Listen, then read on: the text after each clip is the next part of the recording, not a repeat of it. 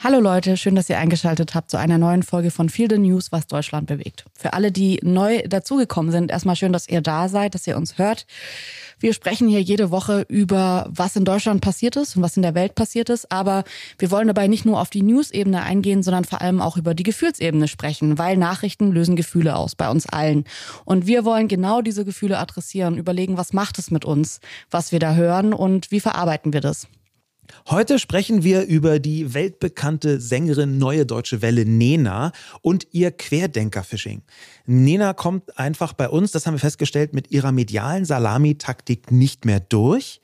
Dahinter steht aber eine viel größere Problematik, nämlich wie gehen wir gesellschaftlich eigentlich um mit KünstlerInnen, die sich ins Abseits schwurbeln. Und da gab es ja jetzt speziell während Corona eine ganze Reihe von Menschen. Werbung Sascha, ich würde gerne nochmal mit dir über Formbar sprechen.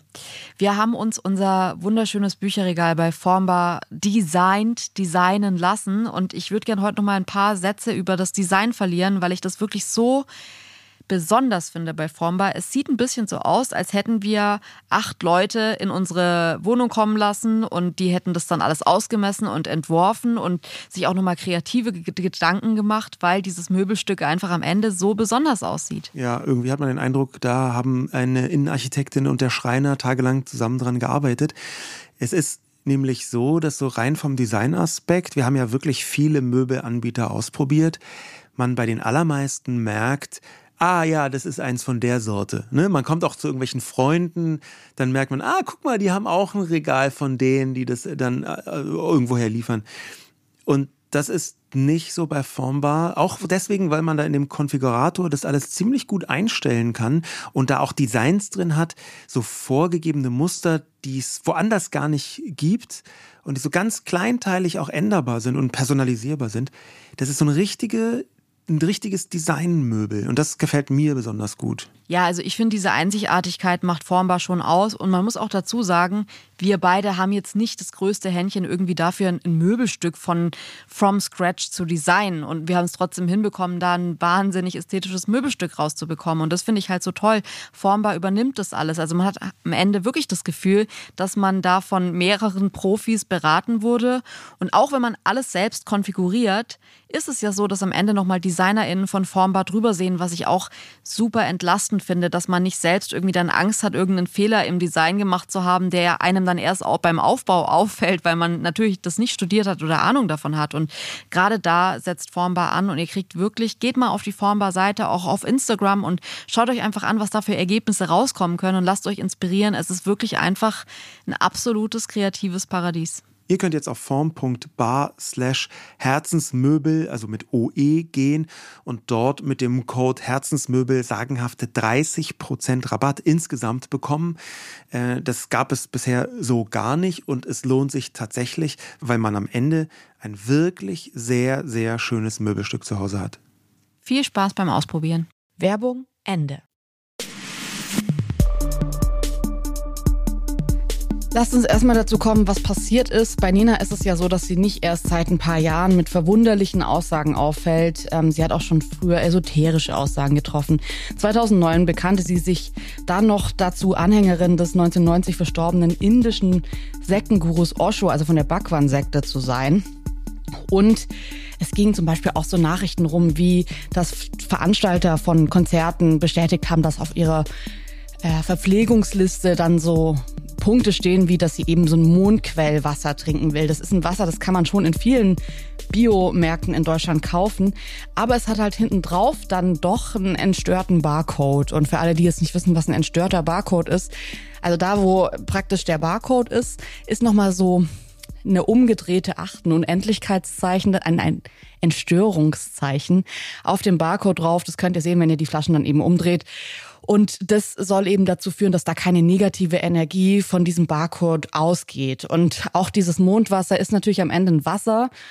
Aber man sagt sich, dass dieses Wasser dreimal mehr Energie verspricht, ausströmt, wenn man das zu sich nimmt. Und das ist eigentlich auch schon, also ich glaube, es gibt viele Leute, die kaufen dieses Wasser, weil es halt ein Biowasser ist, aber es gibt auch viele Leute, die in Foren schreiben, dass dieses Wasser eine besondere Kraft hat und ähm, deswegen wird das eben auch gekauft. Ja, vom Backwahn zum Barcode-Wahn ist offenbar gar nicht so wahnsinnig weit. Äh, und Nena hat äh, tatsächlich während der Corona-Pandemie noch ein bisschen was draufgelegt. Bis dahin könnte man jetzt sagen, okay, Sekte ist jetzt nicht ganz ungefährlich und bestimmte esoterische Aspekte, die sind zwar auch nicht ungefährlich, aber schon in Deutschland extrem weit verbreitet. Aber dann gehörte sie leider, muss man sagen, zu denjenigen, die in der Pandemie noch mal eine Spur wirrer kommuniziert haben aus unserer Sicht. Ein Instagram-Post von Oktober 2020 zum Beispiel möchten wir mal gerne zitieren. Ich habe meinen tiefen Glauben an Gott. Daher kommt mein Vertrauen ins Leben. Und ich habe meinen gesunden Menschenverstand, der die Informationen und die Panikmache, die von außen auf uns einströmen, in alle Einzelteile zerlegt.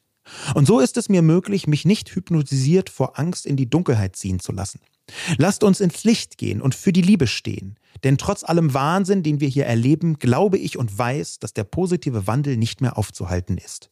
Liebe ist die Antwort. Hashtag Licht. Es war aus dem Oktober 2020 also wirklich erste Herbstwelle Corona damals. Und es ging dann eigentlich, zog sich weiter durch. Ähm, sie hat dann im März 2021 auf Instagram einen Beitrag geteilt ähm, und sich solidarisiert mit TeilnehmerInnen einer Demo in Kassel, zu der aber die Querdenker-Szene damals aufgerufen hatte. Anschließend hat sie sich zwar auch so halb distanziert und meinte, sie wolle sich nicht mit Chaoten und Rechten gemein machen. Aber sie hat sich damals schon auch bei den Menschen in Kassel bedankt, dass ähm, sie mit diesen unmenschlichen Zuständen, die gerade herrschen, nicht einverstanden sind und dafür demonstrieren. Ähm, und sie lehne jegliche Art von Hass und Gewalt ab. Ja, aber da ist dann doch so ein Teil dabei, der zumindest Interpretationsspielraum offen lässt. Wir werden auf diesen Interpretationsspielraum auch noch zu sprechen kommen.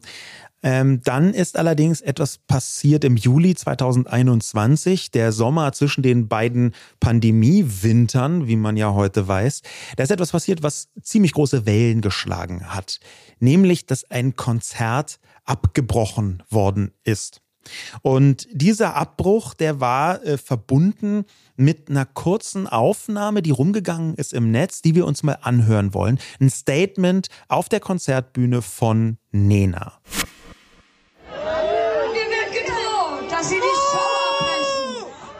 Die Show abbrechen, weil ihr nicht in eure, wie sie nennen, Boxen geht. Ich überlasse es in eurer Verantwortung, ob ihr das tut oder nicht. Das darf jeder frei entscheiden, genauso wie jeder frei entscheiden darf, ob er sich impfen lässt oder nicht. Bei mir ist jeder willkommen. Und das Ganze wird hier politisiert und das ist einfach vollkommen ätzend.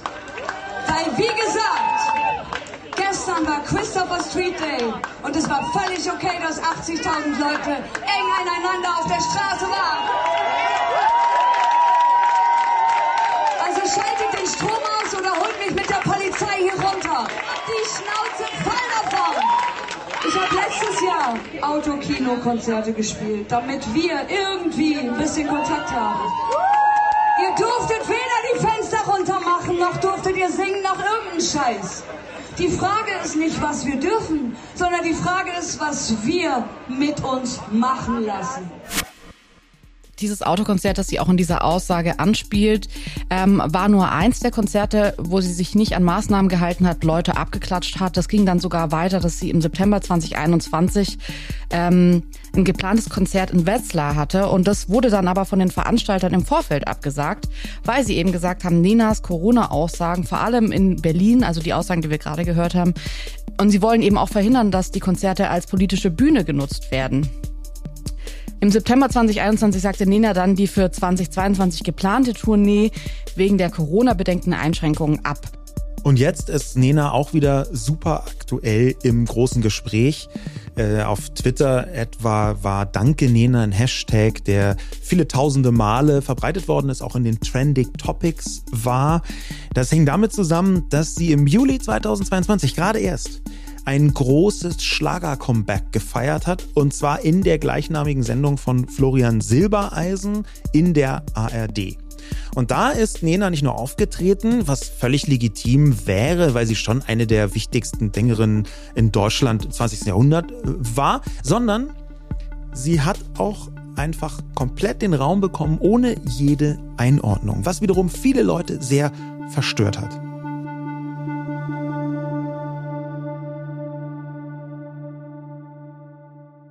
Ja, man merkt, wenn man jetzt so diese ganze Einordnung einmal hört, schon, dass ich sag mal die Häufigkeit der schwierigen Aussagen von Nena vor allem in der Corona während der Corona-Zeit zugenommen hat.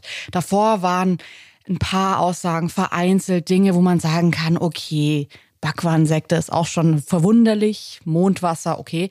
Aber es geht für mich dann tatsächlich in eine Richtung, die auch, wenn man diese Aufnahme dann hört, einen Ton anschlägt, der mehr als verwunderlich für mich jetzt ist. Und ähm, ich finde, wenn ich mir so überlege, was ich für ein, für ein Gefühl zu Nena habe, dann bin ich nicht mit der aufgewachsen oder so. Natürlich habe ich auch irgendwie so dieses irgendwie irgendwo irgendwann mitbekommen. Sie hatte dann ja so eine äh, rockige, peppige Phase, wo sie so immer so schwarze Lederjacken und so getragen hat. Ähm, die habe ich schon gesehen und so. Und da fand ich es irgendwie, also da wusste ich, okay, das ist eine Sängerin, die meine Mutter schon cool fand und jetzt macht die, ist die wieder in den Charts. Aber es war halt schon sehr Pop und ich konnte jetzt mit Pop nicht so richtig was anfangen. Ähm, Trotzdem habe ich natürlich gespürt und das vor allem die letzten Jahre gespürt, A, für wie viele Menschen Nena was bedeutet und B, wie krass das ist, was sie da gerade sagt. Und ich glaube, das führt dann tatsächlich dazu, dass man äh, sich schon fragt, okay, was darf so eine Person eigentlich sagen? Also wie sehr ist es Absicht, was sie da macht? Wie sehr ist es so, ach, die ist halt naiv und die ist halt ein bisschen so. Und ähm, ich habe sehr viele Erklärungen die letzten Jahre gehört über, wie man Nena einzuordnen hat. Mich würde es aber erstmal interessieren, ob du vielleicht so einen Fanbezug zu Nena hast. Warst du mal auf einem Nena-Konzert? Nein, aber das ist tatsächlich eher Zufall. Es gibt einen Fanbezug von mir. Ich bin gewissermaßen mit ihrer Musik aufgewachsen. Natürlich dieses super bekannte 99 Luftballons, das war irgendwie in den 80er Jahren zeitweise komplett allgegenwärtig, wurde einfach zu jeder Gelegenheit gespielt.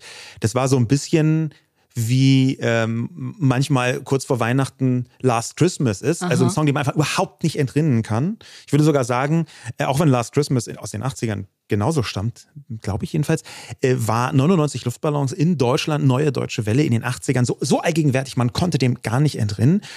Aber, das war jetzt auch nicht so mein Lieblingssong oder so, aber dieses irgendwie, irgendwo, irgendwann, das hat mich schon ziemlich geprägt, zusammen mit Nur geträumt. Das waren so die mega Superhits. Und jetzt kann man mir natürlich vorwerfen, dass ich damals, sagen wir mal, in den 80ern als Zwölfjähriger nicht so den ultra ausgefeilten, avantgardigen Musikgeschmack hatte.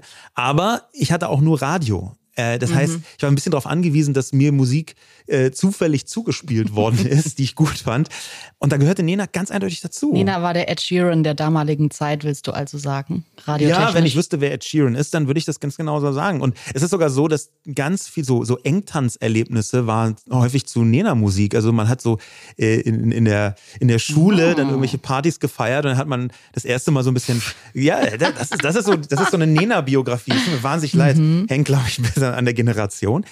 Und eigentlich war sie immer da und sie hat, man hatte immer einen gewissen Bezug zu ihr und sie war immer ein Stück 80er Jahre, so neue deutsche Welle. Und da, bei mir auch eigentlich positiv, ziemlich positiv belegt. Aber warst du dann jetzt noch, also 80er sind jetzt doch dann schon ein, zwei Jahre her, warst ja. du, ähm, weil ich finde schon, sie ist jetzt ja als Künstlerin, klar, man sagt immer das Iconic, was sie gemacht hat und so 99 Luftballons, sogar auf Englisch, sogar in Amerika kennt es jeder, dieses Lied, bla bla bla. Aber die letzten Jahre war sie ja schon einfach so ein bisschen over. Ja, das mag so sein. Und ich habe sie auch immer ein bisschen, sagen wir mal, einsortiert in diese merkwürdigen Aussagen. Da habe ich schon gedacht, ah, ähm, aber dann wieder gab es ja im, im, Prinzip die Ostentsprechung von Nena, Nina Hagen, die immer noch so zweieinhalb Umdrehungen mehr gebracht hat äh, und gegen die dann Nena fast ein bisschen vernünftig wirkte, also aber auch nur im direkten Kontrast.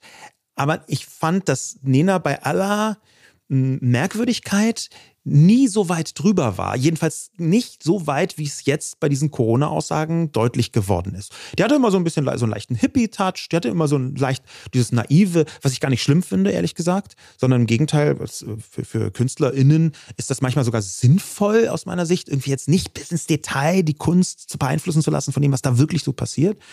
Ähm, aber jetzt während der Corona-Pandemie ist es mir mehrfach aufgefallen. Aber das ist vielleicht auch so ein Widerhall Es hat mich jetzt nicht total überrascht, mhm. dass sie so leichte QuerdenkerInnen-Vibes versprüht hat. Jetzt ist ja vor ein paar Tagen dieser Hashtag Danke Nina aufgetaucht, der ja schon sehr ähnlich zur Danke Merkel ist. Ähm, und ich habe ehrlich gesagt, als ich den Hashtag gesehen habe, nicht ganz verstanden, um was es, um was geht's hier eigentlich genau. Sind es jetzt QuerdenkerInnen, die sagen, Danke Nina, endlich sagt's mal jemand? Sind es Leute, die so ironisch, halb salty, halb ironisch sagen, ja Danke Nina, dafür, dass du jetzt auch noch äh, einfach zurückkommst und gar keine, dich gar keine Kritik stellst. Wie ist es so? Also, du hast es ja auch mitbekommen. Der wurde in der Tat auf beide Arten benutzt, wie ganz viele Hashtags inzwischen. Und zwar am Anfang ganz ernsthaft von QuerdenkerInnen, impfkritisch unterwegs seienden Personen, die Nena danken wollten, dass sie damals in den Köpfen von den Querdenkern ist es so aufgestanden ist und sich gewehrt hat gegen diese böse Staatsmacht, die äh, ja irgendwie Corona äh, nicht richtig gehandelt hat. Äh, alles ganz vorsichtig ausgedrückt. Und jetzt wurde dieser Hashtag initiiert, wahrscheinlich von QuerdenkerInnen, die äh, gemerkt haben, oh, Nena ist in der Kritik, weil sie aufgetreten ist. ARD ist in der Kritik, weil die Nena komplett ohne Einordnung aufgetreten ist. Also unterstützen wir mal Nena. Sie hat uns ja damals geholfen. Und er wurde dann aber relativ schnell gekapert von Leuten, die das denn ironisch gemeint haben oder sarkastisch und gesagt, ja, danke Nena, äh, ähm, dass du hier eine Pandemie mit äh, so und so viel Toten einfach runtergespielt hast oder zur äh, Privatsache erklärt hast. Äh, auch das ist genauso passiert. Also wir wollen heute ja jetzt nicht drüber sprechen, so dass es hat Nina alles gemacht und jetzt entscheiden wir, ob sie ein toller oder ein schlechter Mensch ist oder was auch immer, sondern wir wollen ja eigentlich so auf die Frage eingehen, Nina ist jetzt am Wochenende in diesem Schlagerding aufgetreten, das ja von der ARD, also öffentlich-rechtlicher Fernsehsender, ausgestrahlt wurde. Das war nach einem Jahr Pause. In, in, diesem Jahr ist nichts passiert, hat man kaum irgendwas von ihr gehört. Und dann kam sie wieder zurück und musste sich eben eigentlich keinen kritischen Fragen stellen, obwohl es diese Kommentarsequenz sogar in dieser Sendung gab, dass ZuschauerInnen sie eben Fragen, ihr Fragen zusenden können und dann da so Fragen aufkamen wie, was ist dein Hobby? Oder was ist ein glücklicher Moment im Leben für dich? Ja, Classic kritische Fragen im Schlagerkontext. Ähm, wir können, finde ich, auch total gerne drüber reden, ist eine Schlagersendung in der ARD überhaupt der Ort? Also sollte man da jetzt irgendwie so Schlager Meets Maischberger draus machen? Oder ähm, ist es vielleicht einfach auch der falsche Ort? Aber dann, finde ich, könnte man natürlich heute auch drüber sprechen, wie ist es eigentlich, also muss Nena sich irgendwie distanzieren von ihrem Verhalten oder ihr Verhalten zumindest kommentieren, bevor sie äh, in der Primetime im öffentlich-rechtlichen Fernsehen in Deutschland irgendwelche Lieder trällert. Und du hast vorhin gesagt, dass du es erstmal nicht verwunderlich findest, dass Nena da auftreten kann und das, dass sie das natürlich auch kann. Trotzdem würde ich gerne mit reinbringen, dass Nena für mich jetzt nichts mit Schlager zu tun hat. Die Schlagerwelt in Deutschland ist schon noch mal eine andere. Und das hat mich auch mit überrascht. Da würde ich auch heute gerne mit dir drüber sprechen. Warum tritt Nena bei Florian Silbereisen im großen Schlager-Comeback? Also wann, von was musste denn Nina jetzt von einem Schlager-Comeback zurückkommen? Also die ist, die ist da nie gewesen. Ich bin mir total sicher, dass äh, hunderte Doktorarbeiten geschrieben worden sind über den Unterschied zwischen Schlager und Neue Deutsche Welle. Aber wenn man ganz ehrlich ist, so aus der Distanz, war die Neue Deutsche Welle schon ein bisschen so schlagerig. Und wenn man so jetzt 30, 40 Jahre zurückdenkt, dann ist es ja irgendwie auch so was Ähnliches, weil ähm, es ist beides deutschsprachig, es ist beides eingängig. Ähm, aber du hast natürlich recht, eigentlich ist der erste und größte Diss, dass Nena gezwungen ist, jetzt bei den Schlagerleuten aufzutreten, obwohl sie eigentlich eine Popmusikerin ist. Aber vielleicht ist genau das auch so ein bisschen der Trick. Denn ich glaube schon, dass Nena hier ganz bewusst eine Öffentlichkeit gesucht hat, die jetzt nicht für ihre überbordende kritische Art bekannt ist. Also ich habe auch mal euch da draußen einfach gefragt auf meinem Insta, ähm, wie ihr das findet, ob ihr findet, dass eine Künstlerin wie Nena ähm, dann da auftreten darf, einfach so, oder ob man ihr das vielleicht sogar verbieten sollte, ob es okay ist, dass sie da auftritt oder nicht. Und Elena hat uns beispielsweise geschrieben, nee, ist irgendwie nicht okay. Und die öffentlich-rechtlichen sind ja per se auch nicht für die Kunstfreiheit zuständig. Eine Person, in diesem Fall Nena, hat sich zuletzt als nicht besonders demokratieförderlich oder als Zugewinn der Gesellschaft gezeigt, sondern eher spaltend und realitätsfern. Solchen Personen sollte definitiv weniger bis keine Sendezeit eingeräumt werden, zudem, wenn es um Unterhaltung geht. Als gäbe es sonst keine guten KünstlerInnen in Deutschland, denen man stattdessen die Bühne geben könnte. Aber die Öffentlich-Rechtlichen zeichnen ohnehin ein doch fragwürdiges und sehr konservatives Bild mit vielen Formaten, die zu besten Sendezeiten ausgestrahlt werden. Da wiederum passt Nina hervorragend rein. Ja, das ist ähm, aus meiner Sicht eine, eine kluge Äußerung. Ähm, natürlich ist es eine sehr heftige Äußerung, die äh, Elena gemacht hat, ähm, aber sie ist insofern klug, als dass sie versucht abzuwägen versucht so ein bisschen sich dem zu nähern, emotional zwar, aber abwägend zu nähern, sollte jetzt Nena da reinkommen oder nicht. Also ich finde es interessant, dass Elena hier bewertet und sagt, es, also für sie ist öffentlich-rechtlich und demokratieförderlich in einer, in einem Ranking mit drin. Das heißt, hier fällt irgendwie das Wort Demokratie. Da kann man ja aber auch sagen, muss eine Demokratie sowas nicht einfach aushalten. Die Frage ist also, ob es in Ordnung ist, dass sie da auftritt. Und TG schreibt, ja, finde ich okay, ja, auch wegen der Musik da. Sie hat keine Straftat begangen und meines Wissens nach auch nichts Menschenverachtendes gesagt. Warum sollte sie nicht mehr in einer ARD-Sendung auftreten dürfen? Weil sie die Corona-Maßnahmen kritisiert hat? Und warum sollte sie in der Schlagersendung zu ihrer Meinung zu den Corona-Maßnahmen befragt werden? Also auch diese Nachricht finde ich erstmal klug. Ja, also ich finde sie nicht, das sind die Fragen, die man durchaus stellen kann. Das ist beide Nachrichten, obwohl sie wirklich an entgegengesetzten Seiten des Spektrums sind, mehr oder weniger, würde ich sagen, versuchen zu diskutieren und versuchen zu argumentieren. Und das finde ich erstmal klug. Das große Aber, was dahinter steht, und zwar bei beiden, ist, glaube ich, dass man das viel differenzierter betrachten muss im, im Detail. Was genau hat eigentlich Nena wie gemacht? Wie soll man das bewerten und welche Auswirkungen hat es? Es gibt ja auch noch Unterschiede zwischen komplett canceln, darf nie wieder auftreten, äh, ähm, wird äh, totgeschwiegen ähm, und äh, kommt äh, in der besten Sendezeit auf die ARD-Bühne. Da gibt es so Schattierungen dazwischen, würde ich sagen. Also für mich stehen da auf jeden Fall zwei äh, ganz zentrale Fragen im Vordergrund. Und zwar, was darf man und darf man nicht in der Demokratie? Ja. Und ist die Kunst vom Künstler und von der Künstlerin trennbar? Weil das ist ja eigentlich so ein bisschen das, was TG hier fordert, dass er eben sagt, okay, A, äh, wieso ist es ja keine Straftat und es ist doch eine Schlagersendung. Also klar ist es nochmal was anderes, wenn irgendwie Nena jetzt bei Hart aber fair sitzt. Da sitzt sie aber nicht. Sie sitzt bei einer Schlagersendung und ist eine Schlagersendung ein Raum, wo man überhaupt nicht kritisch sein kann. Wenn man sich die Texte anhört, dann würde ich sagen, kann ich verstehen, dass man auf so eine Idee kommt, weil ich finde auch Schlagertexte wirklich so unfassbar unpolitisch, dass man sagen muss, diese, dieser Anspruch, irgendwie da Meinung zu transportieren und vielleicht auch politische Meinung zu transportieren, den hat Schlager ja überhaupt nicht. Und wieso sollte jetzt eine Schlagersendung plötzlich so ein halbes äh, Politik-Talk äh, Büro sein, wo irgendwie jeder nochmal so sagt, was er sonst so privat für eine Meinung zu äh, der Weltpolitik hat. Auf der anderen Seite geht es ja hier auch nicht um irgendwie eine x-beliebige Meinung, dass man jetzt denkt, wow, ähm, ich finde es super wichtig, dass die Moore endlich trockengelegt werden. Die haben mich schon die ganze Zeit genervt. Artensterben ist mir egal. Sondern es geht hier ja um eine sehr spezifische Meinung, die in den letzten Jahren, eigentlich in den letzten anderthalb Jahren, eine gewisse Karriere hingelegt hat. Wenn wir von Querdenker-Phishing sprechen, dann hat Nena, das ist ja auch deutlich geworden, schon in diesem Becken der Querdenker gefischt. Die hat schon in bestimm mit bestimmten Worten an Leute appelliert, die ganz eindeutig in dieser Szene unterwegs sind. Und wenn wir uns vergegenwärtigen, was das bedeutet, die Querdenker werden seit April 2021 bundesweit vom Verfassungsschutz beobachtet. Das ist jetzt nicht nichts.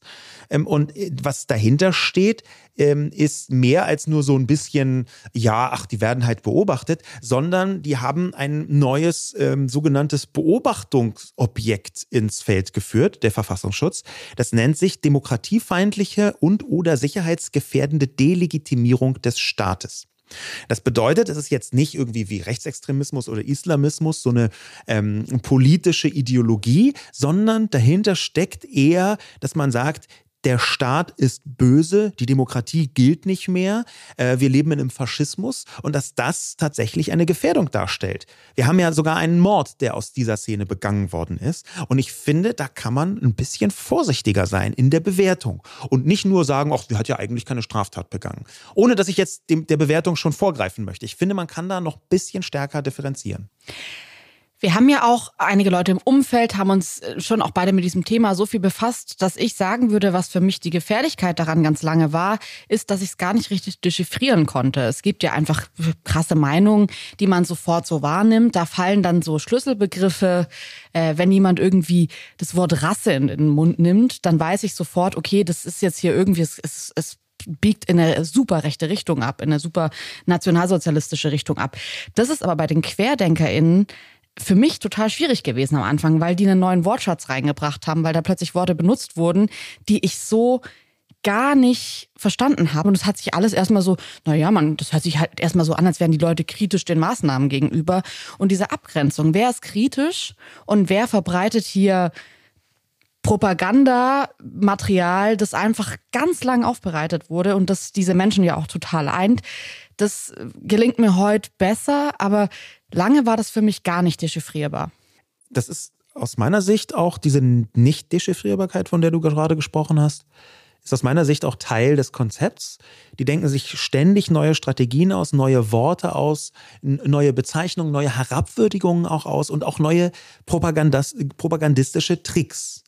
Ähm, und das kann man ganz gut nachvollziehen, wenn man ab und zu in den Telegram-Channels äh, von diesen Leuten nachschaut. Da gibt es eine Vielzahl davon. Ähm, und da drin kann man sehr gut nachlesen, was gerade der Vibe ist, auf dem QuerdenkerInnen so äh, unterwegs sind. Was sind bei dir so Begriffe, wenn du die liest, dass du sofort sagst, okay, ähm, das ist jetzt so der Track, wo ich das sofort inzwischen entschlüsseln kann? Bei mir sind es weniger einzelne Begriffe, sondern eher so größere Zusammenhänge und größere Mechanismen. Alles, was in Richtung äh, eigentlich die Pandemie nur ausgedacht äh, geht. Das ist so ein ganz klares und sicheres Zeichen, ähm, dass man zwar die Maßnahmen kritisiert, aber so tut, als seien die Maßnahmen komplett ungerechtfertigt gewesen und, und völliger Unfug. Und alles wäre äh, falsch. Und es wäre eigentlich, eigentlich nur eine, eine, schlimmere Grippe oder noch nicht mal eine schlimmere Grippe. Ähm, und da gibt es halt immer wieder neue äh, äh, Begrifflichkeiten, äh, äh, Plandemie ist eine Zeit lang hip gewesen. Mhm. Äh, also einfach ein L in die Pandemie reinzugeben, um so zu tun, als hätte das jemand geplant. Am besten noch Bill Gates und äh, natürlich das Weltjudentum in sieben Anführungszeichen, weil das schon ein äh, antisemitischer Begriff ist, aber gen genau solche Mechanismen, die verändern sich ständig. Deswegen mhm. ist es auch gar nicht so leicht, da immer up-to-date zu bleiben. Wenn wir diese, diese Kurve kurz zurück zu Nena, kleiner Ausflug in Richtung QuerdenkerInnen, aber zurück zu Nena nehmen, deren Auftritt wurde zwar heftig kritisiert, in, in, den Medien, so, in den redaktionellen Medien so ein bisschen kritisiert, aber in den äh, sozialen Medien, vor allem auf Twitter, äh, zum Teil auch auf Facebook sehr heftig kritisiert. Ähm, aber es gab auch einige Leute, die was dazu gesagt haben. Zum Beispiel ein Ex-Bandmitglied von Nena. Ich glaube, das prominenteste Mitbandmitglied neben Nena, nämlich Uwe Fahrenkrog Petersen. Der hat auch, glaube ich, die meisten ihrer Hits geschrieben oder mitgeschrieben. Also jemand, der sehr wichtig war für ihre Musik.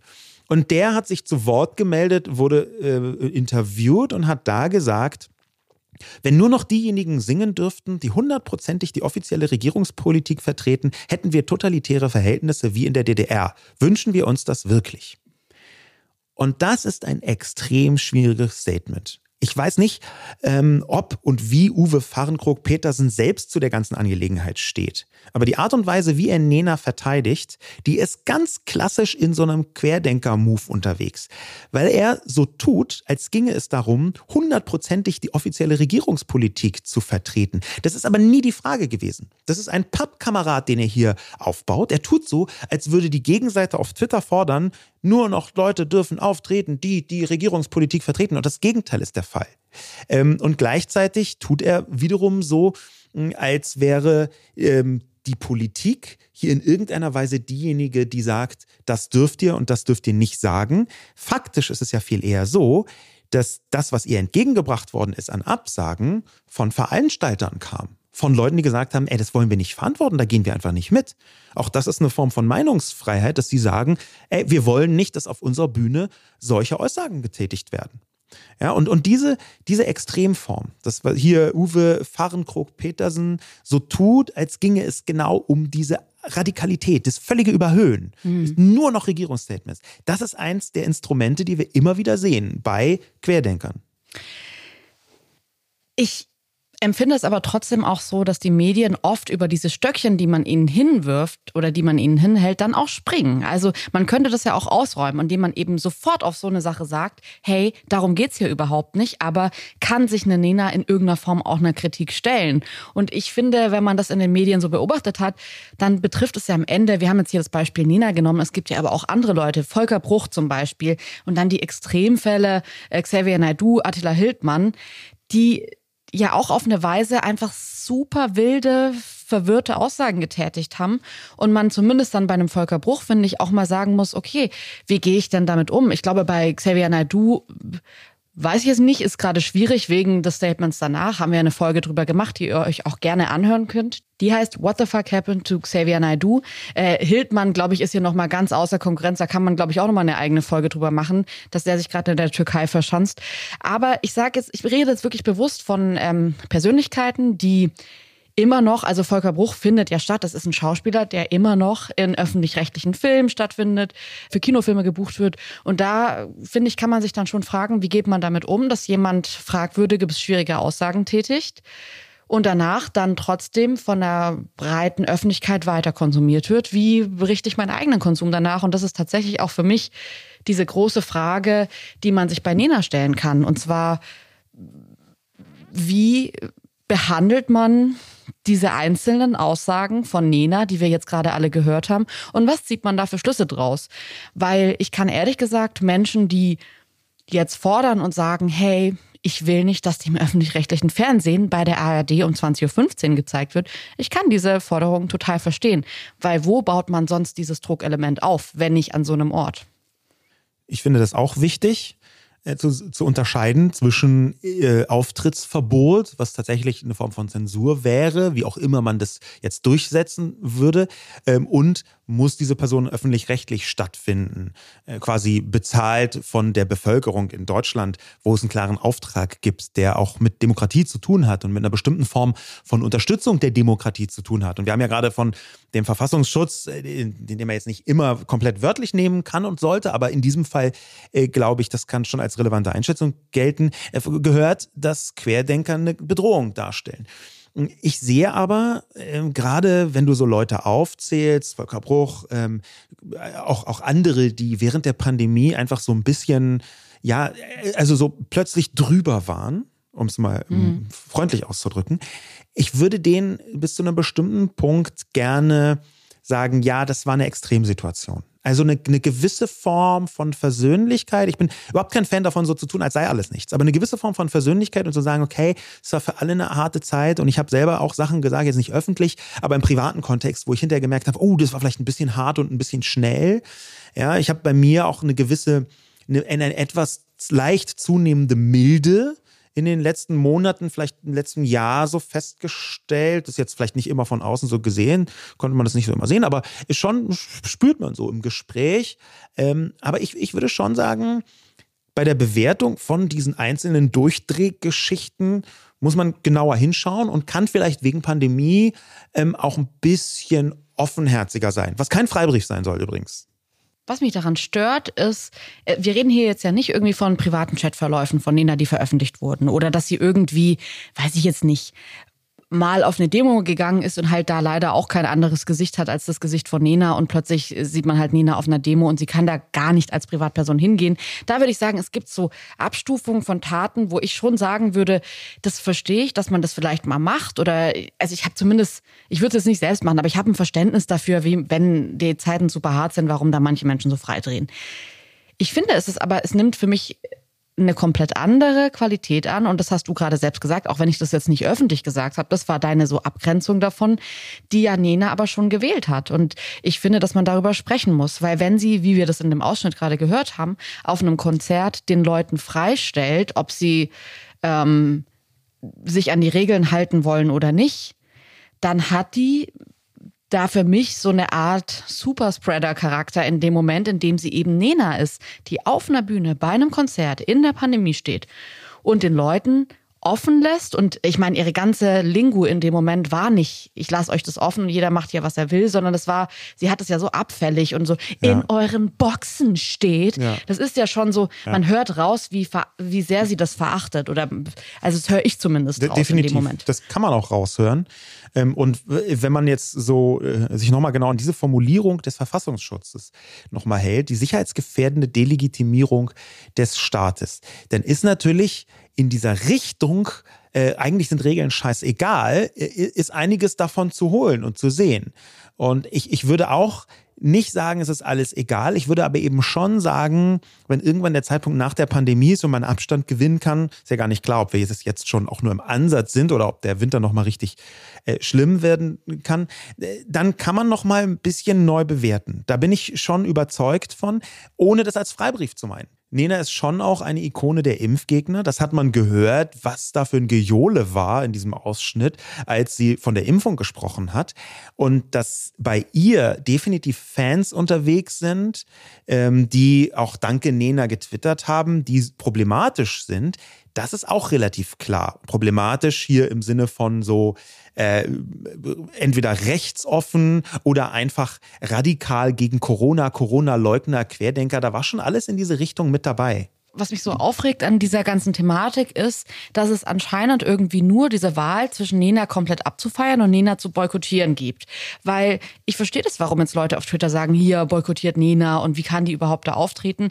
Aber eigentlich gibt's ja noch diese Grau Stufen dazwischen, die finde ich hier total nötig werden. Und zwar, dass man vielleicht als öffentlich-rechtlicher Sender sagt, hey, äh, du kannst super gerne da auftreten, aber wir brauchen vorher ein Statement, wo du dich äußerst zu deinen politischen, höchstpolitischen Aussagen, die du getroffen hast während den Konzerten damals, weil man hat bis jetzt nichts von dir gehört und wir haben keine klare Abgrenzung gehört. Das ist das, was mich bei Nena besonders aufregt dass sie diese Salamitaktik fährt, dass sie immer so ein kleines Scheibchen abschneidet und dann wird hier mal was gegeben, dann ist auch hier auch mal wieder ein unkritischer Auftritt und dann wird hier mal ein Schlager getrellert und dann wird aber auch wieder irgendwie eine Aussage gemacht, die man absolut in diese Ecke einordnen könnte. Und ich fühle mich da ausgetrickst. Ich habe das Gefühl, dass Nena mir so gerade die Knochen hinwirft, dass man sich denkt, ja, sie ist am Ende, ja, es ist Nina, die tritt beim Schlager auf. Und dann kommen wieder so Sachen, wo man sich denken könnte, dass sie in dieser Ecke steht, in dieser Querdenker-Ecke steht. Aber sie stellt sich ja auch nicht so klar hin, wie das jetzt ein Xavier Naidoo gemacht hat, bei, dir, bei dem einfach so eine Checkliste an Querdenkertum ist, man konnte einfach alles abstreichen. So eigenartige Texte auf diesen Demos aufgetreten, Kinderfresstheorie weint auf YouTube verbreitet. So, das, ist, das war einfach so ein Bullshit-Bingo an Querdenkertum. Und das erfüllt Nena ja immer genau kurz vor dem Bingo nicht. Das, dazu gibt's noch, dass das stimmt. Das, äh, das, was man aber auch beobachten kann, ist, neben dieser Salamitaktik, ist, dass sie in ihren schriftlichen Statements ähm, relativ diffus bleibt, dass sie so ein bisschen sagt, ja, ich, bei meinen Konzerten sind alle Menschen willkommen und man muss aus dem Kontext erkennen, dass damit äh, auch Ungeimpfte gemeint sind. Ähm, und auch das wäre ja noch nicht mal schlimm, sondern es geht da sehr eindeutig in dieser ganzen äh, Kommunikation äh, gegen jede Form von Impfung. Das, das ist auch, wird auch relativ deutlich, aber eben nur relativ. Dann ist sie aber live sehr, sehr offensiv und auch klar und fast radikal. Ja, wenn, wenn sie so ein Zitat bringt, wie, wie sie das getan hat, ähm, die Frage ist nicht, was wir dürfen, die Frage ist, was wir mit uns machen lassen. Dann offenbart das eine Weltsicht, die so weit von diesem Tankstellenmörder nicht ent, äh, entfernt ist. Denn der hat auch gesagt, ich lasse das nicht mit mir machen mit dieser Maske. Ja, mir ist scheißegal, was man darf oder nicht. Ich lasse das nicht mit mir machen. Und dieser kleine 20-jährige Dude hier vor mir, der sagt mir, dass ich eine Maske anziehen soll und deswegen bringe ich ihn jetzt um. Und das heißt nicht, dass Nena da mitgeschossen hat. Das möchte ich ausdrücklich sagen. Das heißt aber schon aus meiner Sicht, dass Nenas Verantwortung gewesen wäre, mit diesem, mit dem Publikum nicht in einer so aufstachelnden Art und Weise zu kommunizieren, weil schon damals, 2021 im Sommer, sehr klar war, es handelt sich hier um eine gewaltbereite Szene. Das sind Leute, die sind nicht, wie Nena sagt, so mit Liebe und Licht zufrieden und die essen so zwei, drei Kubikmeter Licht am Tag und dann wird alles cool. Nein, das sind Menschen, die davon überzeugt sind, dass sie in einem faschistischen Staat leben und dass sie sich auflehnen müssen und dass sie das im Zweifel auch mit Gewalt tun. Und das ist ja auch der Grund, warum der Verfassungsschutz die beobachtet. Ich habe auch einige Nachrichten auf Instagram zu genau diesem Thema bekommen, ähm, dass da eine Gefahr ausgeht, die manchen Menschen leider bewusster ist als anderen, weil sie eben krank sind, weil sie Familienangehörige haben, die sich bis heute nicht impfen lassen können. Und ich verstehe auch, ich habe jetzt wirklich aus Respekt vor diesen Geschichten, die jetzt nicht mit hier reingebracht, aber ich verstehe total, wenn Menschen mir sowas schreiben, dass da nochmal eine besondere Sensibilisierung dahinter ist. Und das ist natürlich für Menschen, die jetzt einfach so ähm, dann dieses Schlager-Event einschalten und da taucht dann plötzlich Nena auf und man hat die im Kopf als eine der Personen, die wirklich gefährlich sind für andere Menschen in dem Moment, in dem sie zu solchen Taten aufrufen oder nicht aufrufen eben, ähm, dass die dann da so unkritisch gezeigt wird in einem Sender, den man am Ende selbst zahlt jeden Monat, das kann ich total verstehen, dass das auf der Gefühlsebene total verletzend und exhausting für Menschen ist, sowas so zu sehen. Ähm, Interessant fand ich die Nachricht von Katinka, die mir geschrieben hat, in meiner Jugend hat sie mich definitiv mit zwei bis drei Liedern geprägt, die ich immer noch gerne höre. Auch bei ihren Auftritten damals, Statements währenddessen etc hat sie jetzt nie mit tiefgründiger Reflexion und Intelligenz überzeugt. Musste sie ja auch gar nicht. Deshalb weiß ich jetzt halt nicht, ob sie die Pandemie nur einfach etwas schlicht betrachtet, wissenschaftliche Zusammenhänge einfach nicht greifen kann, nur sich als Künstler und die Bedrohung dieser Existenz sehen konnte, oder ob das wirklich verschwurbelte, gefährliche Überzeugungen aller Wendler sind. Und interessant fand ich an dieser Nachricht, dass ich genau hier das Gefühl habe, Nena lässt ganz bewusst einen Raum auf, ja. in dem man, wenn man sie mag, interpretieren kann, ob man sie weiter mag oder nicht. Und das unterscheidet sie für mich von einem Wendler oder von einem Attila Hildmann oder einem Xavier Naidoo, die ja ganz klar irgendwann diese Aussage getroffen haben, zu sagen, ich bin so, entscheidet euch, ob ihr mit mir mitgeht oder nicht. Und wenn ihr wahre Fans seid, dann geht ihr mit. Also so ein bisschen die Leute vor die Wahl zu stellen und zu sagen, ihr steht jetzt hier an der Klippe und entweder ihr springt für mich oder nicht. Nena sagt das ja aber nicht. Nena tut ja so, als könne man mitkommen, wenn man pro Nena, pro Menschen, pro Licht und pro Liebe ist. Ja. Und das regt mich wirklich auf, weil ich glaube, dass es ganz viele Menschen gibt, die heute noch aus ganz anderen Gründen eine Bereitschaft haben, Nena zu mögen, weil sie eben eine tolle Künstlerin ist. Und da sind wir eigentlich auch schon bei diesem Thema, kann man Kunst und Künstler trennen? Ähm, weil hier spricht ja Katinka ganz klar davon, dass sie Nenas Musik und Nenas Kunst total mag oder zumindest äh, Teile davon ihr Leben geprägt haben und sie deswegen gar nicht weiß, wo sie Nena einordnen soll. Ja, glaubst du, dass man Kunst und KünstlerInnen trennen kann oder soll? Oder bis zu welchem Punkt? Also ich finde, das ist eine sehr leidige Diskussion, die ich jahrelang in meinem Deutschrap-Podcast wöchentlich, Woche für Woche immer wieder ja. versucht habe zu beantworten, weil das in Deutschrap ja nochmal viel krasser ist, dass man eben dann sieht, okay, das sind frauenverachtende Texte, sind die Personen dahinten auch, dahinter auch frauenverachtend oder nicht? Und das ist, ist ja nur ein Beispiel. Es gibt ganz viele höchst umstrittene Inhalte im Deutschrap, wo man sagt, okay, feiert man die Kunst, also die Musik dann weiter trotzdem ab, obwohl der Künstler super komische Sachen sagt ich finde es, also ich würde es heute anders bewerten, als ich es ganz lange bewertet habe. Ich habe ganz lange für mich gesagt, das geht für mich klar. Ich mag die Kunst. Ich glaube, vielleicht muss man das im Deutschrap auch ein Stück weit sagen, um den überhaupt hören zu ja. konsumieren zu können. Ähm, inzwischen geht es mir aber so, dass ich das nicht nur im Deutschrap nicht mehr mache, sondern auch in allen anderen Bereichen nicht mehr mache. Wenn ähm, die Künstlerin und in dem Fall hier Nena, wenn wir bei dem Beispiel Nena bleiben, Aussagen tätigt, die wirklich ich fand dieses Bild der Superspreaderin wirklich gar nicht so schlecht. Sie gefährdet in dem Moment, in dem sie das so darstellt, die Regeln so ins Lächerliche zieht, wortwörtlich Menschenleben. Und das macht es für mich total schwierig, ironisch irgendwie 99 Luftballons zu hören und zu sagen, ja, sie war doch aber auch mal echt, also die Lieder sind wirklich toll. Wie geht's dir da? Ich bin ambivalent. Also ich kann nicht so ganz genau sagen, äh, Hü oder Hot. Es ist tatsächlich so, dass ich ähm, mich in vielen Bereichen absichtlich weigere, Kunst und KünstlerInnen zu trennen, meistens ja Künstler. Ja? Also die mhm. Kunstgeschichte ist voll von radikalen, übergriffigen, frauenfeindlichen, antisemitischen, rassistischen und so weiter und so fort Männern.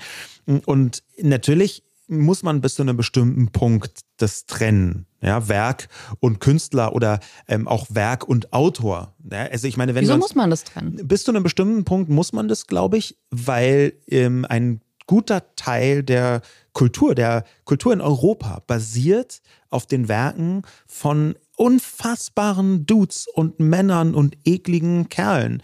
Also ich meine, äh, Martin Luther zum Beispiel kann ja wirklich nicht sagen, dass er eine zu geringe Wirkung auf Mitteleuropa hatte. Der war hardcore Antisemit. Also er war einfach wirklich sehr antisemitisch. Und er hatte einen Anteil bei der Verbreitung des Antisemitismus, den man einfach nicht wegreden kann. Und trotzdem kann man ja heute nicht sagen, okay, äh, wir canceln komplett die evangelische Kirche, die auf Martin Luther ist, äh, einfach äh, spielen wir komplett im Klosett runter. Äh, geht nicht. Also finde ich jetzt bei der Kirche wirklich ein schlechtes Beispiel, weil das extrem viele Menschen canceln, die ja. Kirche. Okay. Ähm, ich verstehe aber, was du meinst. Also natürlich, wenn man auch durch ein Museum geht, man könnte sich keine Bilder mehr ansehen, wenn man sich überlegt, was die Künstler dahinter alles so für. Ja, und ich glaube sogar, dass das ein Grundzeichen der Zivilisation ist, dass es einen Fortschritt gibt, wo ganz klar ist, was vor 250 Jahren noch als akzeptabel galt, ist heute katastrophal. Aber speziell mit der deutschen Geschichte glaube ich, dass man nicht so tun kann, als sei früher egal. Und zwar in keinem Kontext und in keinem Bereich. Man braucht dann immer eine Erklärung. Und das wäre für mich hier auch ein Ansatz, zu sagen, kann man Kunst und Künstlerin trennen? Da würde ich sagen, muss man vielleicht gar nicht, wenn man stattdessen ein bisschen offener kommuniziert. Das, was für mich hier an dieser ARD-Sendung katastrophal schiefgegangen ist, ist nicht, dass sie aufgetreten ist oder hätte ja auch sein können, dass der Auftritt abgesagt wird und das hätte man auch sagen können, ist schiefgegangen. Für mich war dieses so tun, als sei das alles ganz normal, als sei nichts geschehen. Das war für mich das eigentlich Verstörende. Und das glaube ich auch, diese Vortäuschung von, Normalität, wo eigentlich keine ist. Das ist eine der großen Untugenden in diesen Debatten, dass nämlich ganz viele von denen, die solche Übertretungen und Radikalisierungen machen, eigentlich wollen, dass man gefälligst nicht reagiert. Mhm. Ich sehe total, was du meinst und ich würde vor allem auch gerne nochmal zurückkommen auf den Punkt, den Elena vorhin gebracht hat, weil der stört mich tatsächlich auch. Wir leben in einer ähm, Mediengesellschaft, die eh ähm, ein Problem damit hat, Frauen abzubilden. Also wenn, es gibt so Statistiken, wie es auch in der Popkultur ist, wie viele Frauen äh, auf Platz eins sind und in den Charts sind und wie viele Männer. Und da sind Frauen äh, immer noch oft unterrepräsentiert, vor allem in der Fernsehlandschaft. Und was mich daran wie Elena stört, ist, dass es Frauen, Künstlerinnen gibt, die absolut in dieses Genre passen, die in diesen Abend passen, ob jetzt besser oder schlechter als Nina, finde ich jetzt wirklich egal, weil es stimmt schon, was du sagst. Am Ende ist es nicht völlig absurd, dass Nina da auftritt. Aber Künstler, äh, Künstlerinnen, die sich nichts haben zu Schulden kommen lassen, die man gar nicht fragen muss, ob sie sich distanzieren wollen von ihren krassen Aussagen, weil es solche Aussagen gar nicht gibt. Und ich würde es schon so empfinden, dass zum Beruf der Künstlerin nicht nur dazu gehört, Kunst zu machen. Das reicht für mich noch nicht aus. Für eine Künstlerin, die so in der Öffentlichkeit steht, die muss sich auch ihrer Öffentlichkeit bewusst sein. Und wenn man sich überlegt, dass von jeder Influencerin irgendwie verlangt wird, dass sie sich distanziert, wenn sie irgendeine schwierige Werbekooperation macht oder wenn sie auf Insta Live geht und plötzlich irgendwelche Jahreszahlen verwechselt historisch, da sagt man sofort, es geht nicht, das kannst du so nicht machen. Da würde ich mir ein bisschen mehr mediale Eigenverantwortung von dem Nena-Management von Nena verlangen, weil das ist einfach tatsächlich am Ende Teil ihres Jobs. Und ich glaube, sie weiß, dass es Teil ihres Jobs ist. Weil die richtig schwierigen Aussagen lässt sie ja weg. Also es sind ja immer Aussagen, wo man sagen kann, da ist dieser Interpretationsspielraum da. Ein anderer Punkt, den wir vorhin schon kurz angesprochen haben, ist eben dieses Argument zu sagen, ja, aber wir leben doch in einer Demokratie. Und es ist, muss doch in der Demokratie möglich sein, dass eine Nena um 20.15 Uhr so auftritt und dass es dann eben einfach Leute gibt, die das kritisieren. Das ist der normale Lauf der Dinge in der Demokratie. Und ich fand es schon immer, auch im Jurastudium hatte man oft so diesen Begriff wehrhafte Demokratie. Muss sich eine Demokratie wehren können oder ist es eigentlich so ein Idiotensystem, wo alle alles machen dürfen und dann ist man verwundert, wenn man irgendwie von irgendwelchen Diktatoren überrannt wird, weil die äh, dann doch ein bisschen besser durchgreifen als die DemokratInnen, die einem wählen und alles so ein bisschen auf hier, es ist cool, free and easy, Licht und Sonne mhm. äh, Regierung. Und ich bin ein großer Fan davon zu sagen und eine Demokratie auch zuzutrauen, dass sie sich wehrt. Und für mich gehört da schon dazu, dass man eben jetzt nicht wie in einer Diktatur sagt, Nina darf nicht mehr auftreten, fertig aus Schluss, basta. Aber dass in einem Land, in dem man alles sagen darf, in dem Meinungsfreiheit wichtig ist, eben nicht nur eine Meinung abgebildet wird. Und in dem Moment, wo Nena so eine krasse Aussage bringt und dann einfach wieder eingeladen wird, fehlt mir die Gegenmeinung zu Nenas Standpunkt. Da fehlen mir Leute, die sagen, Moment mal, du hast hier was gesagt, das muss eingeordnet werden. Und diese Einordnung ist eigentlich das Gegenteil von Normalisierung. Es gibt ja eine ganze Reihe von Instrumenten, wenn wir mal so ein bisschen den Ausblick versuchen zu wagen und eine eventuelle Lösung vielleicht sogar äh, erarbeiten. Es gibt diese ganzen Instrumente, die jetzt zum Beispiel die QuerdenkerInnen, die jetzt so im Nena-Fahrwasser unterwegs sind, ähm, die, die die benutzen. Und eins von diesen Instrumenten ist Normalisierung. Normalisierung heißt nämlich, dass man so tut, als sei es eine ganz normale Meinung, sich bestimmte Sachen aussuchen zu können. Ja, also ganz normale Meinung, ähm, dass man Masken aufzieht oder auch nicht. Dass es Pandemieregeln geht und ob man die einhält oder nicht, ist, äh, ist egal und das ist eine ganz das normale Meinung. Das man ja wohl mal noch sagen wir, dürfen. Genau, wir haben gerade im, im rechtsextremen Kontext ganz häufig diese Normalisierung als ganz großes Problem, eins der Instrumente dieser Ideologie. Es gibt noch ein paar andere, wie äh, zum Beispiel so zu tun, als sei der Zeitpunkt, wann etwas beschlossen worden ist, komplett äh, irrelevant oder dass man Fakten aus dem Kontext reißt oder gleich komplett erfindet. Auch dieses Andeuten, was Nena ganz viel mhm. macht, immer nur so vorsichtige Andeutung, dass wir eigentlich nicht genau sagen können, dass wir in der Demokratie leben und solche Sachen, ähm, die so mitschwingen bei Menschen äh, in, äh, in, in, in der Querdenker-Szene und auch bei Nena, dieses ständige Andeuten, auch das sind Instrumente.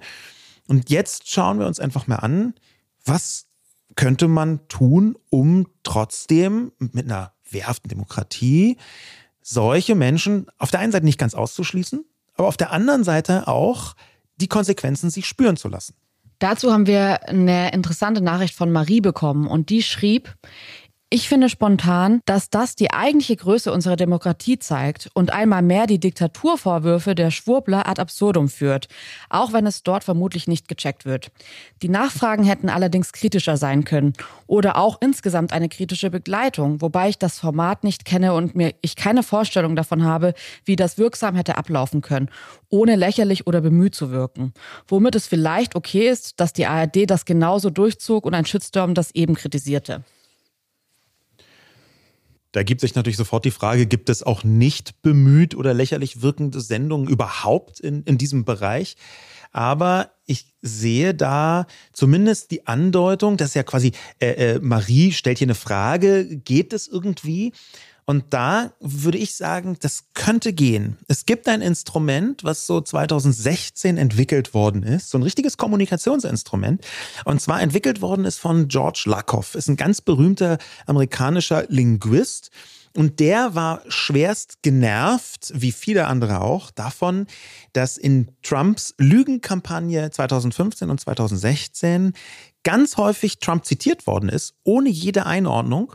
Manchmal ist das Trump-Zitat sogar in die Überschrift von Medien gekommen, wurde dann weiterverbreitet und dann sah es so aus, als hätte die New York Times sich dieses Trump-Zitat zu eigen gemacht. Das steht doch in der New York Times, obwohl eigentlich das nur ein Zitat war. Und deswegen hat George Lakoff das sogenannte Truth Sandwich entwickelt. Ja, also eine Art Wahrheitssandwich. Ähm, und das funktioniert so, dass man eine problematische Aussage einleitet mit der Wahrheit dazu, mit der realistischen Einschätzung quasi das Framing schon so setzt, hier kommt erstmal die Wahrheit, dann bringt man in der Mitte, quasi das Sandwich-Prinzip, dieses Zitat oder diese Aussage. Und dann kommt man nochmal in der Analyse dieser Aussage dazu, warum das jetzt falsch war. Versucht da also nochmal die Wahrheit mit abzubilden. Das ist das sogenannte Truth Sandwich. In dem Nena-Kontext mag das bemüht wirken, aber ich glaube, es wäre sinnvoll gewesen, wenn man zum Beispiel die Fragerunde eröffnet hätte mit einer Live-Frage an Nena. Äh, Nena, du hast dich ja während der Pandemie durchaus auch geäußert mit Sachen, die man, äh, die, die schwierig sind. Mit der Unterstellung zum Beispiel, dass es eine Privatsache sei, ob man Masken trägt oder nicht. Das könnte eine Möglichkeit sein, dass man ihr sagt, dass sie in Konflikt gekommen ist mit diesen Regeln und dass das nicht in Ordnung ist.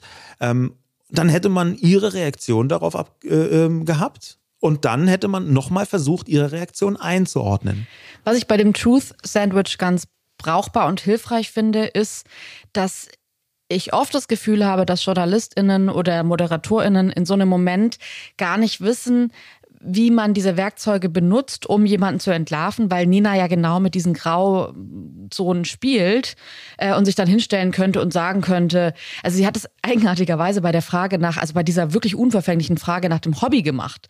Man hat sie gefragt, was sie für ein Hobby hat und sie hat gesagt, oh, Hobby weiß ich gar nicht, was, was heißt das überhaupt? Das Hobby finde ich ein komisches Wort. Und ich könnte mir vorstellen, dass in dem Moment, wo man sagt, äh, wie, wie stehst du denn dazu, dass du die Maßnahmen als Privatsache einschätzt, dass sie da kommt und sagt, oh, pff, ja, also einfach das so ein bisschen wiederholt, dieses Schwurbelige, was ja schon, also dieser Begriff Schwurbel ist ja auch ich finde, der umschreibt dieses Verhalten so gut, dass eine Nena am Ende auch hat, dass man da was sagt, was so dahingeschwurbelt ist. Und das ist so dahingesagt und man kann es nicht richtig identifizieren. Und ähm, ich glaube, dass das dieses Truth Sandwich tatsächlich helfen könnte, diese Menschen zu enttarnen, weil in dem Moment ja so eine Art Bewertung dabei ist in der Frage, wenn man sagt, du hast dich zu sehr kritischen Aussagen hinreißen lassen oder du hast sehr kritische Aussagen getroffen und zwar hast du dann und dann das und das gesagt. Ähm, das bedeutet aber natürlich auch, dass man sich damit befassen muss, dass man sich vorbereiten muss. Und ich glaube, dann sind wir am Ende schon nochmal an dem Punkt, über den wir jetzt reden könnten. Und zwar ist eine Schlagersendung der Ort, wo sowas stattfinden sollte und wo man so ein Truth-Sandwich am Ende dann aufbereitet? Aus meiner Sicht lautet die einfache Antwort darauf ja. Im Jahr 2022, nach einer Pandemie, in solchen Zeiten wie diesen, zwischen Ukraine-Überfall, Verschwörungstheorien und allen möglichen Klimakatastrophen, wo öffentliche Meinung wirklich eine Wirkung hat, ist genau das Jahr, ist genau der Moment, wo man solche Mechanismen überall braucht.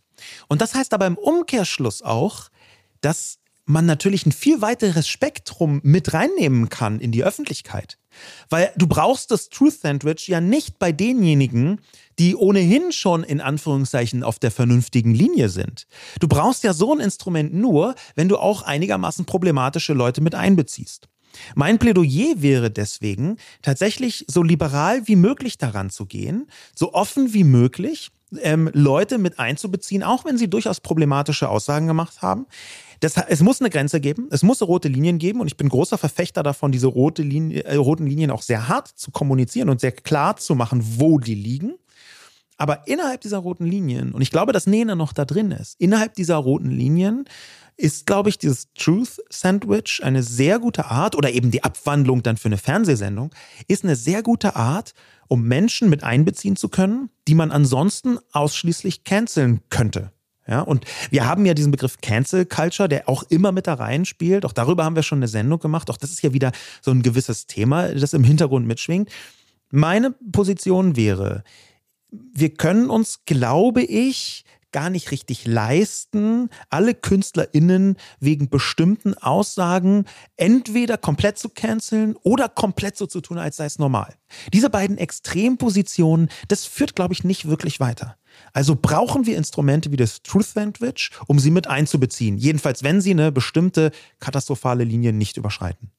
Jule, glaubst du denn, dass so eine Schlagersendung ein Ort ist, wo A, Nena auftreten kann und B, wo sowas, solche politischen Themen verhandelt werden können?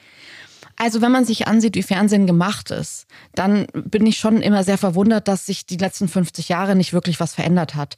Und es gibt Orte, auch auf einem Bildschirm, wo man sowas einblenden könnte. Bei Bauchbinden beispielsweise. Diese Bauchbinden, diese Einblendungen unten, wo dann steht, hier ist Nena für die ganzen irgendwie 80-Jährigen, die dann doch nicht mehr wissen, wie Nena jetzt mit 60 aussieht. Äh, steht da Nena in Klammer 60, äh, in Klammer oder Anführungszeichen 99 Luftballons. Und dann sagen Leute, ach Gott, ja, 99 Luftballons. Und wenn man jetzt sagt, Nena 60 oder ich weiß nicht, wie alt sie ist, 99 Luftballons und dahinter macht man noch eine Einordnung, dann fände ich das gar nicht so schlecht. Weil wir leben in einer Zeit, in der es natürlich Triggerwarnung gibt, in der vor jedem Spielfilm, vor jeder Sendung gesagt wird, diese Sendung könnte für Menschen, die äh, Krankheiten haben, lichtempfindlich. lichtempfindlich sind, genau, gefährlich sein oder auch diese Sendung enthält irgendwie Gewalt oder Gewalt gegen Frauen. Wenn Sie damit eine besondere Geschichte haben, dann lassen Sie sich das hier gesagt sein. Triggerwarnung, Sie können, müssen das nicht anschauen.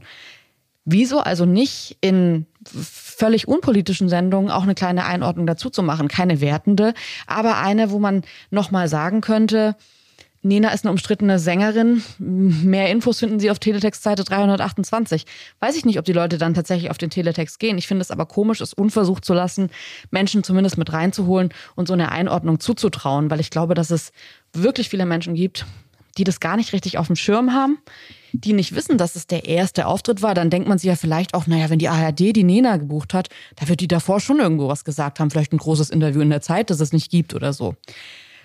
Und da würde ich halt sagen, okay, das würde ich ihr nicht durchgehen lassen. Und deswegen, dieser Auftritt, so wie er stattgefunden hat, den hätte ich ihr verwehrt. Dann hätte ich wirklich gesagt, nein, das darf so nicht sein.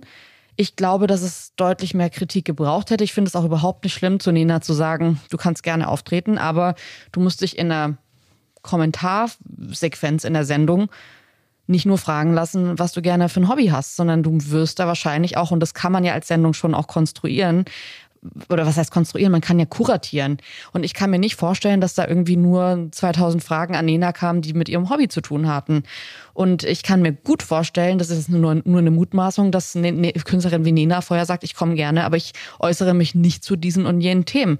Und dann finde ich, ist es eigentlich an der Redaktion oder an den Menschen, die diese Sendung machen, zu sagen, gut, schade, dann buchen wir jemand anderen.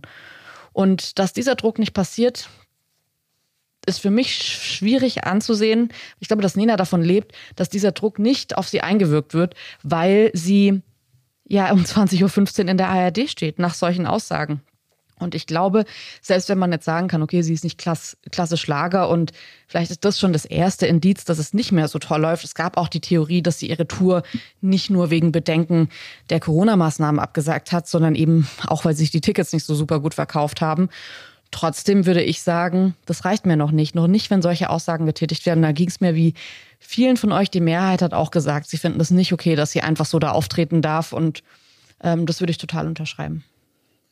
Als Quintessenz und vielleicht auch als Synthese aus unseren beiden Meinungen kann man abschließend sagen, im 21. Jahrhundert ist Reichweite wie Macht oder Geld, wenn man davon viel hat, dann hat man automatisch auch eine größere Verantwortung. Und man muss dieser Verantwortung sich irgendwie stellen. Und wenn man das nicht tut, dann hat man ein Problem. Und ich glaube nicht, dass man das Problem unter den Teppich kehren sollte. Das waren unsere Gedanken zu Nina und ähm, dem Querdenker-Phishing. Wir freuen uns, dass ihr eingeschaltet habt und freuen uns auch natürlich auch wieder, wenn ihr nächste Woche einschaltet zu viele News, was Deutschland bewegt. Wir kommen immer donnerstags raus. Ihr könnt uns natürlich auch gerne empfehlen.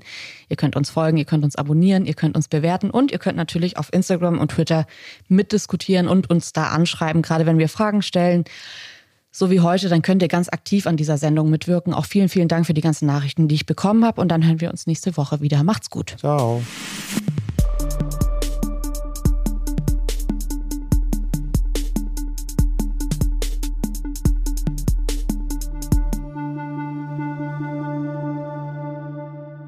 Dieser Podcast wird produziert von Podstars bei OMR.